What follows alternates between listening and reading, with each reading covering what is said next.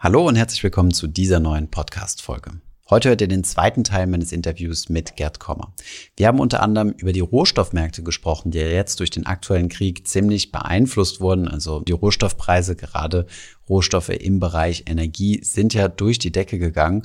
Und Gerd hat mir das Ganze mal ein bisschen eingeordnet. Wir haben auch über das Thema Gold gesprochen und wir haben darüber gesprochen, wie sicher noch Bankeinlagen sind und wie er persönlich sein Geld im risikofreien Teil anlegen würde. Und jetzt wünsche ich euch viel Spaß mit der Folge.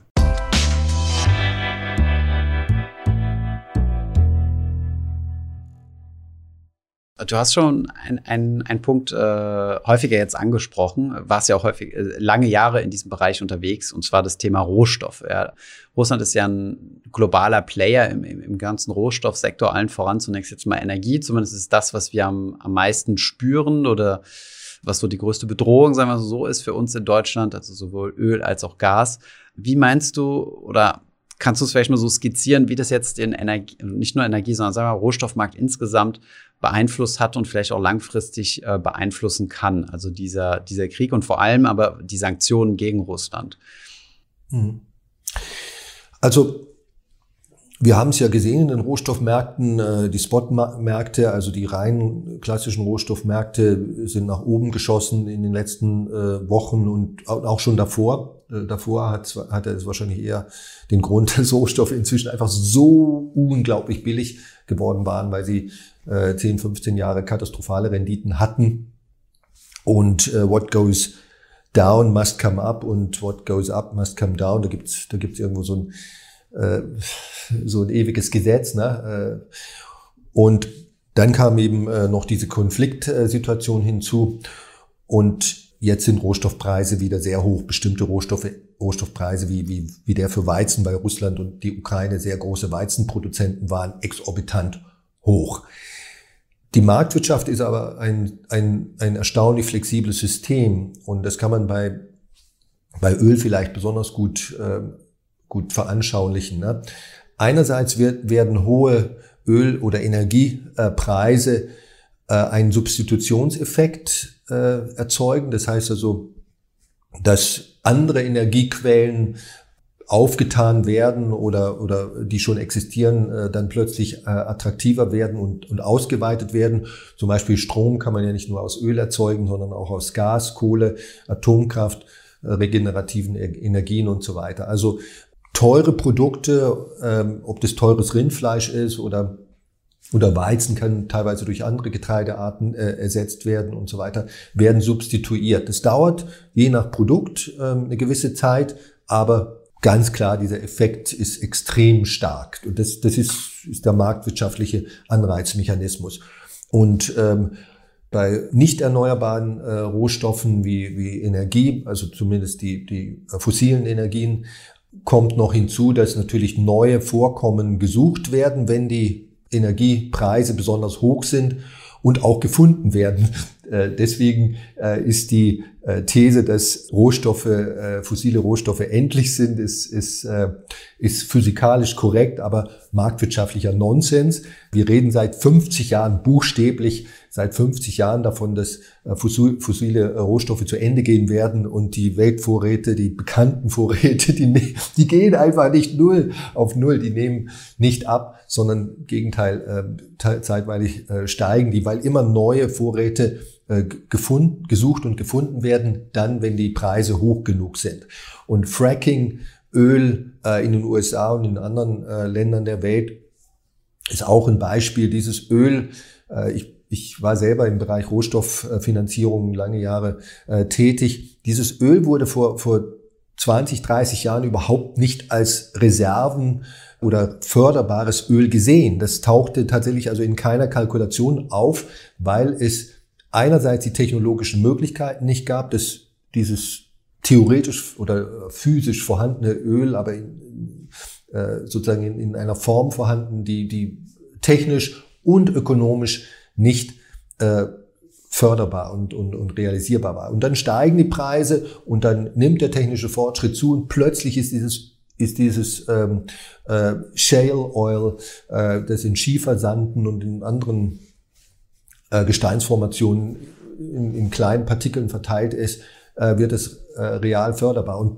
Und äh, das Gleiche gilt im Grunde genommen für die ganzen äh, Rohstoffvorkommen unter den Meeren. Da, da ist überwiegend noch gar nicht gesucht worden, weil es technisch nicht möglich ist oder sich, wenn es technisch möglich wäre, niemals rentieren würde. Ne? Aber irgendwann mal wird die Technologie da sein und irgendwann mal könnten auch die Preise hoch genug sein und dann kann man halt auch in 5000 oder 11.000 Meter Meerestiefe noch äh, Rohstoffe äh, fördern. Ob wir das wollen aus ökologischen Gründen und, und zulassen, ist eine ganz andere Frage. Ne? Aber grundsätzlich wird die Erde niemals einen physikalischen Rohstoffmangel haben, schon allein deswegen nicht, weil unsere liebe Sonne, dieser gigantische Planet, unglaubliche Mengen Energie uns jeden Tag zuführt. Die Erde ist kein geschlossenes System. Abgesehen, also zusätzlich, also all die, zu, zu all den Faktoren, die du angesprochen hast, kommt ja auch noch das Politische hinzu. Ne? Wenn jetzt Europa bewusst wird, äh, dass, dass hier eine Abhängigkeit besteht, kann es auch zu beschleunigten Zulassungsverfahren kommen. Also wenn du solche, ich kann es ja so ein bisschen, war der auch äh, ein bisschen aktiv gewesen, wenn du so zu so seismografischen Analysen machst, also gerade auf dem Wasser, da sind dann so Schiffe, die lassen dann so Wellen ab, um zu gucken, was das für Gesteinsschichten unter dem Wasser sind. Aber diese, diese Analysen müssen ja zunächst einmal genehmigt werden von Staaten. Die müssen ja dann solche Ölfelder auch äh, ja, Genehmigungen für ausstellen, was zumindest in den letzten Jahren sehr, sehr restriktiv gemacht wurde. Und auch da kann es natürlich sein, dass, dass, äh, dass die Regierungen jetzt kommen und sagen, hier, wir brauchen weniger Abhängigkeit oder politische Abhängigkeit von, äh, von Energie. Deswegen, ähm, Technologie geht voran, es wird günstiger und natürlich das Politische auch noch. Ne? Und all diese Faktoren, denkst du, können dann dazu führen, dass sich die äh, Energiepreise wieder in Anführungszeichen normalisieren können? Weil derzeit ist ja die, die allgemeine Panik davor, ja, dass wir, dass die Explosion, äh, dass die Inflationsraten explodieren werden aufgrund von steigenden Energiepreisen durch diesen Russland-Konflikt. Ja, also ich bin, ich bin sogar äh, ganz fest davon überzeugt, dass äh, Rohstoffpreise langfristig sozusagen nicht steigen. Ne? Ähm, in, in solchen Krisensituationen, politischen Krisensituationen vor allen Dingen, wie wir sie jetzt haben, weil die Unsicherheit äh, im Markt zunimmt und weil tatsächlich die Produktion, die Herstellung von Rohstoffen äh, und, und, und dieser äh, Konflikt ist, ist leider äh, perfektes Beispiel dafür reduziert wird. Ne? Das, der, der, das Angebot, das marktwirtschaftliche Angebot an Rohstoffen nimmt ab, wenn, wenn zwei Hauptlieferländer plötzlich äh, im Krieg miteinander sich befinden äh, und die Nachfrage ist, ist, ist geht äh, stabil weiter, ne, dann müssen die Preise explodieren. Aber genau diese Preisexplosion oder diese, dieser Preisanstieg, diese Reaktion führt dazu, dass andere Länder, ob die jetzt Australien, Kanada, USA äh, oder, oder sogar europäische Länder äh, heißen, äh, werden dann ihre Produktion von, von Weizen oder was auch immer der, der Rohstoff ist, soweit es irgend geht, ausweiten. Und angesichts der hohen Preise wird wird ein zunehmend hoher Anteil von Flächen, im, im Falle jetzt von Agrarflächen, im Falle von Agrarrohstoffen, auch sozusagen in Frage kommen dafür. Ne? Wenn die, die Tonne Weizen 100 äh, Dollar kostet, aber in, in einem kalten Land es äh, sozusagen, weil, weil, weil, weil der Boden und äh, die, das Klima halt so ist, dass, dass äh, die Herstellung von, von einer Tonne Weizen 150 Dollar kosten würde, dann wird da halt auch nichts produziert. Ähm, aber wenn jetzt der, der Weizenpreis auf 200 Dollar steigt, dann ist dieses Land nicht mehr marginal sozusagen, wie es vorher war, sondern ist jetzt plötzlich auch, kommt auch in Frage für die Produktion von Weizen. Und natürlich gibt es da ein Time Lag, ein, ein, ein Verzögerungseffekt, bis, bis zum Beispiel dieser Farmer, dieser Bauer letztlich dann Weizen gesät hat und sein Angebot in den Markt geben kann. Das kann dauern, das kann ein, zwei Jahre dauern, aber aber es, es wird geschehen. Deswegen, um auch wieder den Bogen zum Investieren zu schlagen. Ne? Ja, Rohstoffe äh, nehmen in so einer Krise oft, nicht immer, aber äh, sehr häufig im Preis stark zu. Und vor diesem Hintergrund äh, entsteht ja auch die These, dass Rohstoffe Krisenhedges sind, also Absicherungs, äh, eine, eine Assetklasse, die Absicherungscharakter hat für ein Aktienportfolio in Krisen. Das ist richtig. Aber was eben nicht vergessen werden darf, ist, dass nach der Krise äh, die Preise von solchen Assets, ob die jetzt äh, ein allgemeiner Rohstoffkorb sind, ein breiter Rohstoffkorb oder auch ein enges einzelner Rohstoff oder vielleicht auch Gold, dass nach der Krise diese Preise wieder anfangen zu fallen, wieder droppen. Und ja, ich habe einen Absicherungs- und Hedge-Effekt, also meine, meine sozusagen Volatilität wird durch die Hinzunahme von solchen Assetklassen oder solchen Assets reduziert, aber vermutlich wird mein lang, meine langfristige Rendite davon leider auch reduziert. Ne? Das, ist, das, sind eben, das ist so ein Kompromiss, so ein Trade-off, den ich als Anleger halt akzeptieren muss. Ja, Rohstoffe sind eine, wahrscheinlich eine gute Krisenhedge, aber sie reduzieren, sie senken langfristig mein Portfolio-Return. Wie, wie siehst du dann Gold in diesem Kontext? Also ich glaube, gerade an dem Tag, als quasi äh, der Einmarsch stattgefunden hat, ist, ist Gold ziemlich, äh, hat ziemlich an Wert gewonnen. Ähm, ich glaube, gerade in den zumindest in der Corona-Zeit, wenn ich mich nicht ganz irre, war, war Gold scheinbar nicht so, nicht mehr so der beliebteste Hedge gewesen. Also irgendwie hat man da so ein bisschen dran gezweifelt, ob das jetzt abgelöst wurde durch Bitcoin oder andere, äh, andere Hedges. Ähm, jetzt allerdings mhm. hier in dieser Kriegslage gab es dann schon noch mal einen, einen Push. Genau, ja, also Gold ist in, seit sozusagen Ausbruch der Krise noch mal nach oben gegangen. Bitcoin, glaube ich, hat sich seitwärts bewegt. Klar, Gold gilt als ähm, Krisenhedge äh, schlechthin. Das ist auch sicherlich im Großen und Ganzen äh, richtig. Ne? Es ist nicht so eindeutig richtig wie ähm, die Goldbugs, die, die Goldfans, die Die Hard, also die, die, die Leute, die äh, Gold ist die Lösung für jedes Problem. Jetzt bin ich mal ein bisschen äh, zynisch und sarkastisch. Äh, immer gerne behaupten. Ähm, also ähm, wird zum Beispiel gesagt, na, wenn du im Zweiten Weltkrieg in Gold in, investiert hättest, dann, dann wäre alles gut gewesen. Äh, äh, während des Zweiten Weltkriegs hat der, ist der Goldpreis in Dollar gerechnet gesunken. Ausrufezeichen. Im Zweiten Weltkrieg aus deutscher Perspektive hätte jemand einfach in ausländische Assets, ob das in neuseeländische Sparguthaben gewesen wäre oder kanadische was weiß ich, äh, Parkplätze oder sonst was. Also äh, alles, was im Ausland gelegen hatte und nicht vollkommen Ausland lag und nicht vollkommen lächerlich war, war im Zweiten Weltkrieg aus deutscher Sicht ein gutes Investment.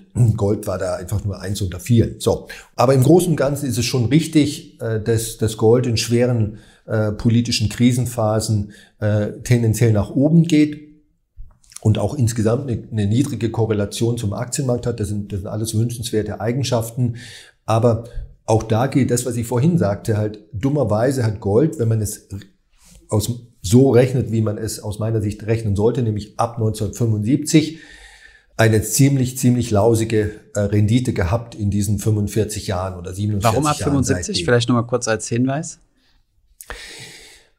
Also bis 1971, Ende 1971 war Gold äh, sozusagen, hatten wir einen Goldstandard äh, weltweit, wenn man so will, nämlich der, der US-Dollar, das war ja die Weltwährung, die undisputed, eindeutige äh, Weltwährung und ist ja auch heute noch, aber damals noch mehr, ähm, war, war der US-Dollar Gold gedeckt.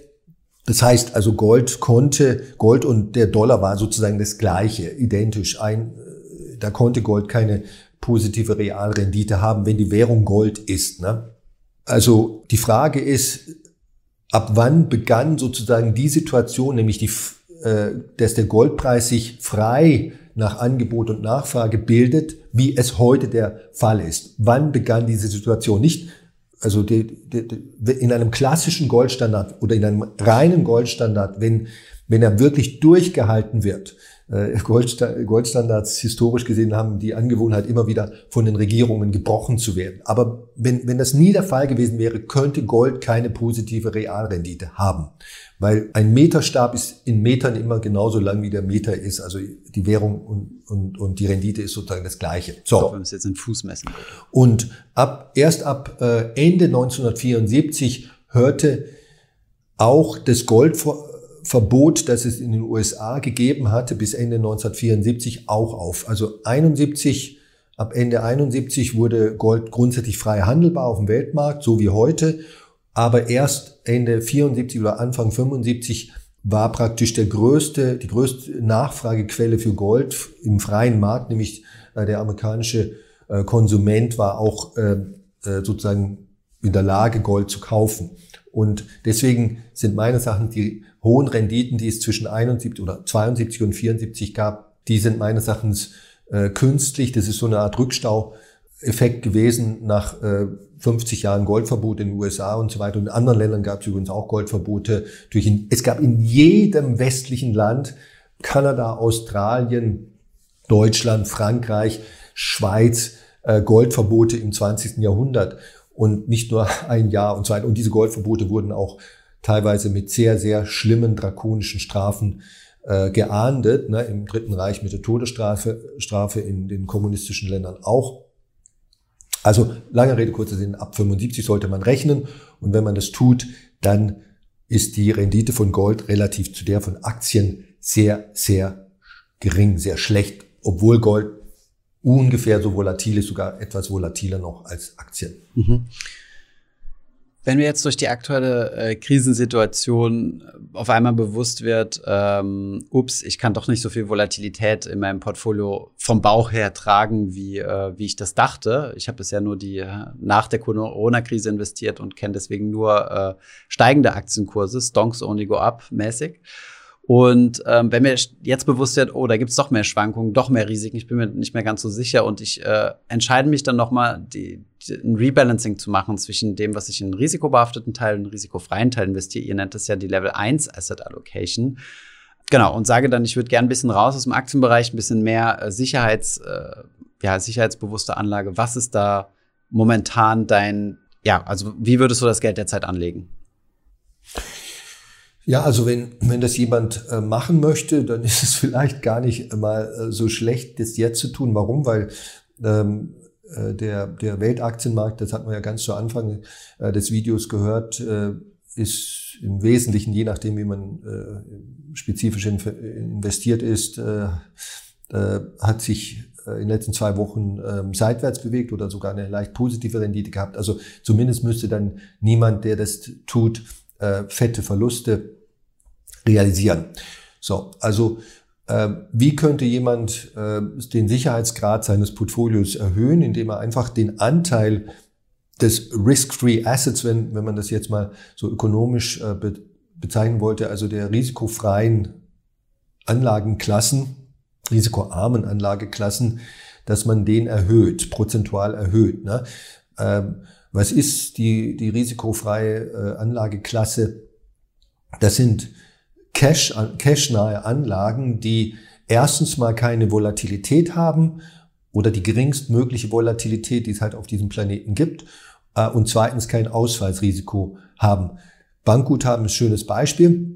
Bankguthaben haben keine Volatilität. Wir wissen, äh, wenn ich morgen auf meinen Kontoauszug äh, schaue, steht das gleiche da wie heute. Ausgenommen, und jetzt kommt die zweite Form von Risikofreiheit die Bankguthaben nicht erfüllen. Ausgenommen, die Bank geht pleite von heute auf morgen.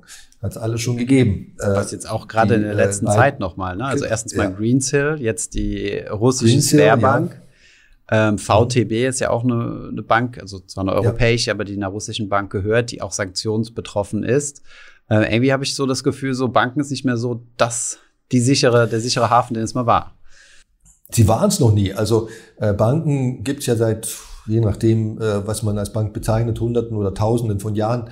Und Banken gehen einfach immer pleite. Also das ist, das ist völlig normal. Vor, vor, vor 12, 13 Jahren hatten wir eine globale Bankenkrise. Hunderte von Banken weltweit sind Konkurs gegangen oder quasi Konkurs gegangen ähm, und wurden halt äh, vom Staat gerettet oder von, von Konkurrenten unter Inkaufnahme von heftigen Verlusten für die Aktionäre des Käufers äh, gerettet und so weiter. Ähm, hinzu kommt noch, dass wir seit einigen Jahren in, in Deutschland das, und in der EU das Einlagensicherungsgesetz haben. Jetzt sind zumindest 100.000 Euro pro Bank-Kunde-Kombination sind sicher. Äh, da brauche ich mir dann im Wesentlichen keine Sorgen mehr zu machen. Aber wer mehr als 100.000 Euro, das ist eben äh, der Game-Changing Event, den wir hier haben, heute auf einem Bankkonto hat, der sollte sich in der Tat Sorgen machen. Ich würde das niemals machen, äh, weil wenn es nochmal zu so einer systemischen Bankenkrise kommt wie 2008 bis 2012 etwa, äh, dann äh, wird der deutsche Staat, werden die meisten EU-Staaten sagen, ja, 100.000 Euro, das ist es. Wenn, wenn du aber 200.000 Euro auf dem Konto hattest, hast du halt Pech gehabt. Unser, unsere Rolle als Staat und Regierung ist es nicht, private Verluste nochmal zu sozialisieren. Das haben wir jetzt schon oft genug gemacht. Äh, und im Übrigen erlaubt das Gesetz das gar nicht. So. Also wir waren beim risikofreien Asset, äh, ein Bankguthaben innerhalb Ja, innerhalb der staatlichen Einlagensicherung, das ist risikofrei, weil, weil sozusagen, zumindest in Deutschland, äh, der Staat äh, ein sehr, sehr, sehr geringes Ausfallsrisiko hat. Es ist nicht null, äh, bitteschön, das ist ja klar, aber es gibt keine Institution auf der Welt mit null Ausfallsrisiko.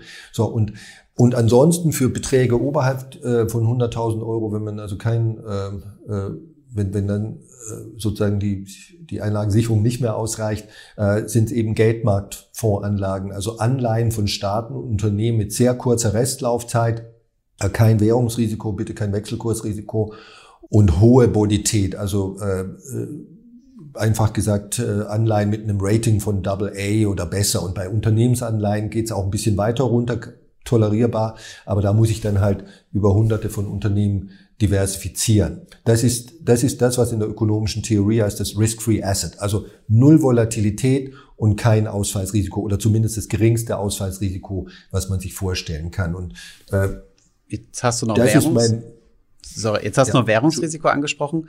Dein Freund Andreas Beck meinte, risikofrei wären auch kurzlaufende Schweizer Staatsanleihen. Wie siehst du das? Na, da, ähm, Andreas und ich sind in äh, wahrscheinlich 19 von 20 Punkten einer Meinung, aber nicht in diesem einen. Also Wechselkursrisiko sollte man meines Erachtens auch nicht äh, Schweizer, also äh, Schweizer Franken, Euro Wechselkursrisiko äh, sollte man nicht im sogenannten risikofreien Portfolioteil im Portfolio haben. Natürlich kann ich äh, Schweizer Frankenanleihen kaufen, die übrigens noch niedrige Renditen haben als deutsche Staatsanleihen, also, also Schweizer Staatsanleihen haben noch niedrigere Renditen als deutsche Staatsanleihen. Also das, da reden wir dann noch, und die Deutschen sind ja schon negativ, äh, äh, real extrem negativ.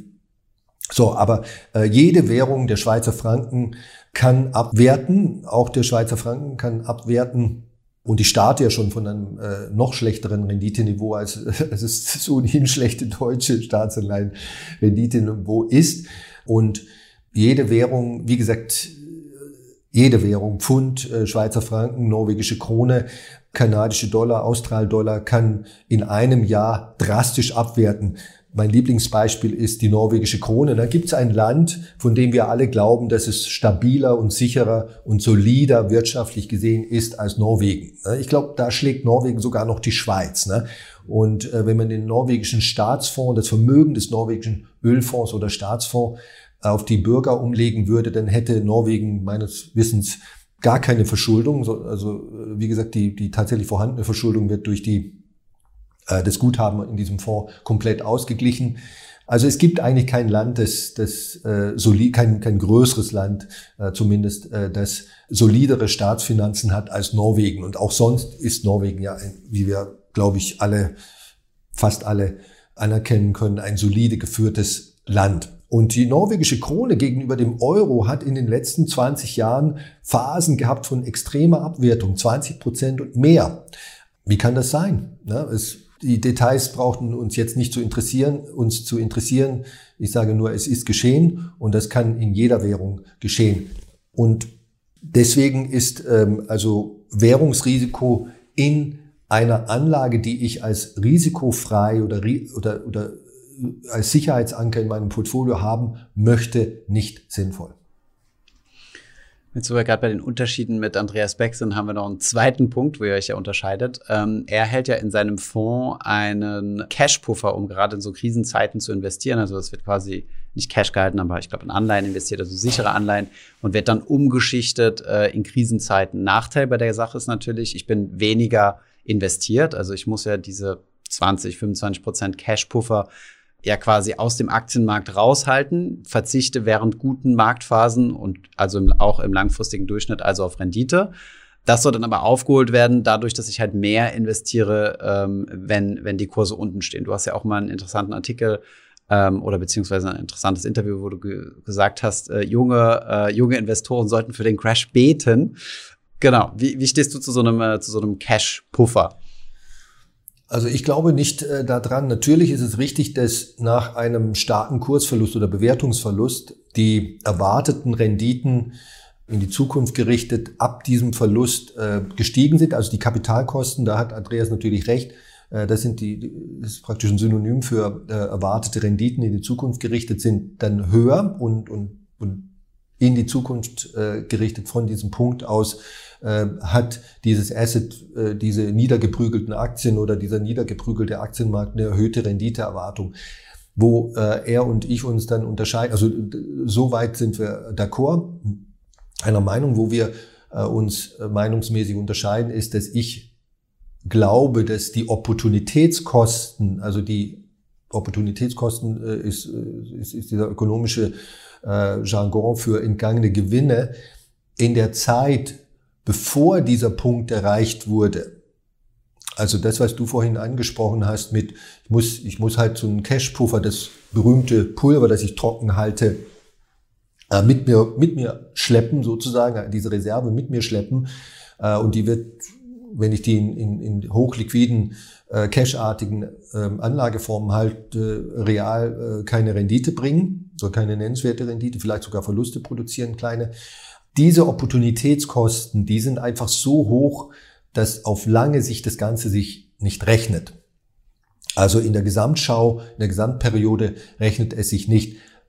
Es würde sich nur rechnen, wenn ich eine Methode hätte, die, also eine Art Prognosemethode, die so zuverlässig funktioniert, so verlässlich funktioniert, dass ich quasi sagen kann, wann jetzt die attraktiven äh, Phasen beginnen, wann die unattraktiven Phasen enden werden und so weiter. Und ähm, diese Methode gibt's nicht. Und der Mechanismus, den, den Andreas in, in, in, seinem, in seinem Fonds hat und äh, dieses Modell, es wird die Zukunft zeigen, ob dieser, dieser Algorithmus äh, die, diese Prognoseleistung hat. Ich persönlich bin da eher skeptisch. Äh, wir haben mal ein eigenes Crash, eine eigene Crash-Timing-Simulation, äh, die so ein bisschen ähnlich äh, vom Algorithmus äh, ist äh, wie äh, das Modell von Andreas, aber nicht identisch. Das muss ich betonen.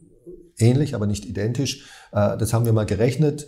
Dazu gibt es auch einen Blogbeitrag bei uns auf dem äh, gerd-komma.de ähm, auf der Website. Und da war halt das Ergebnis, dass äh, im Schnitt, statistisch gesehen seit 1970, in den letzten 50 Jahren, sich die Geschichte nicht gerechnet hat. Also mit anderen Worten gegenüber Buy and Hold, voll investiert in Buy and Hold, eine schlechtere Rendite produzierte. Okay. Super, Gerd. Wir haben mal wieder einen sehr, sehr breiten Rundumschlag durch, ich glaube, die meisten Assetklassen gemacht. Vielleicht noch mal als ganz kleines Fazit, vielleicht von dir, in, wirklich in wenigen Worten. Wir sind jetzt in einer zumindest mal politischen, aus europäischer Sicht gesehen, politischen Krise, Krieg. Was soll ich konkret tun mit meinem äh, Weltportfolio? Aus meiner Sicht ist die erste und kurz, kürzestmögliche Antwort nichts. Also auf jeden Fall jetzt nicht in äh, sozusagen Panik äh, verfallen und aus Aktien rausgehen und verkaufen. Wenn jemand zum Beispiel äh, den, den Schwellenländerteil seines Portfolios, und ich rede jetzt wirklich nur von einem, das muss ich noch ergänzen, damit keine Missverständnisse entstehen, von einem äh, Weltportfolio-Investor, also jemand, der nicht in Einzelwerte, in russische Einzelwerte oder ähnliches investiert hat, sondern jemand, der über ETFs in, in, in ganze Assetklassen äh, investiert ist und so ähnlich äh, zumindest investiert hat, wie ich das in meinen Büchern propagiere. So, und so jemand könnte in dieser, in dieser Situation äh, seinen etwas geschrumpften Schwellenländeranteil durch äh, Rebalancing wieder auf die Zielgröße, die, die sogenannte Level 1 Asset Allokations oder Level 2 Asset Allokationsgröße, also die den prozentualen Anteil, der, den er irgendwann mal für diese Assetklasse festgelegt hatte vor der Krise, auf diese Zielgröße hin rebalancen, also, also nachkaufen, umschichten oder nachkaufen, mit, mit neuem Geld äh, nachkaufen oder aus bestehenden Mitteln äh, umschichten. Das muss man aber nicht, ähm, wenn man kalenderbasiertes Rebalancing macht, also, also das bedeutet einmal im Jahr, vielleicht im Januar oder wann auch immer, das sollte nach Möglichkeit ähnlicher Zeitpunkt sein, also nicht jedes Jahr, äh, jetzt mache ich es mal im Januar, dann mache ich es wieder im Juni. Das schöner wäre es, wenn man das äh, wirklich diszipliniert, regelmäßig in, in, in fixen Abständen macht. Und jetzt als Beispiel haben wir halt nicht Januar, sondern wir haben März und äh, eigentlich müsste dann jemand, der kalenderbasiertes Rebalancing macht, äh, wieder bis zum nächsten Januar warten und dann auf der Situation, die dann äh, im Januar 2023 besteht, äh, seine Rebalancing-Entscheidung treffen. Aber wie gesagt, er kann auch jetzt kurzfristig, selbst so ein kalenderbasierter Rebalancer kann auch kurzfristig sagen, nee, ich nutze jetzt äh, die Situation und äh, mache sozusagen außer der Reihe äh, Bänder-basiertes, nennt sich das äh, Rebalancing, weil mein Schwellenländeranteil aus seinem Band, also äh, deutlich äh, aus seinem Band, äh, aus seiner Bandbreite herausgefallen ist. Muss man aber nicht.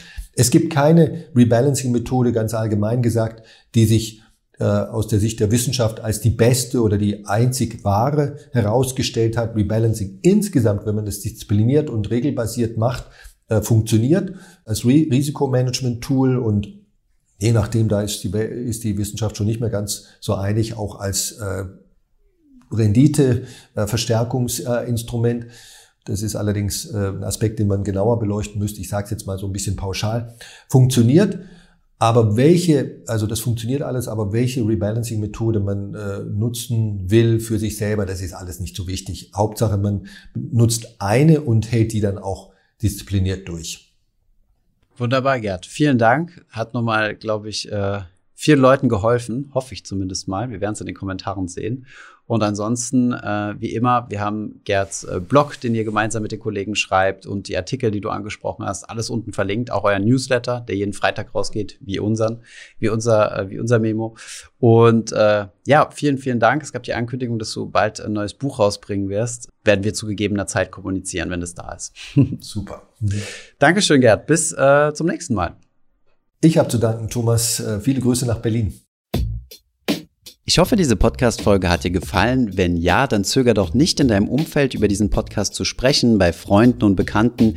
Ich denke, es gibt auch in deinem Umfeld viele Menschen, die sich für das Thema finanzielle Bildung interessieren oder interessieren sollten. Wenn du auf iTunes bist, würden wir uns auch freuen, wenn du uns eine positive Bewertung dalässt.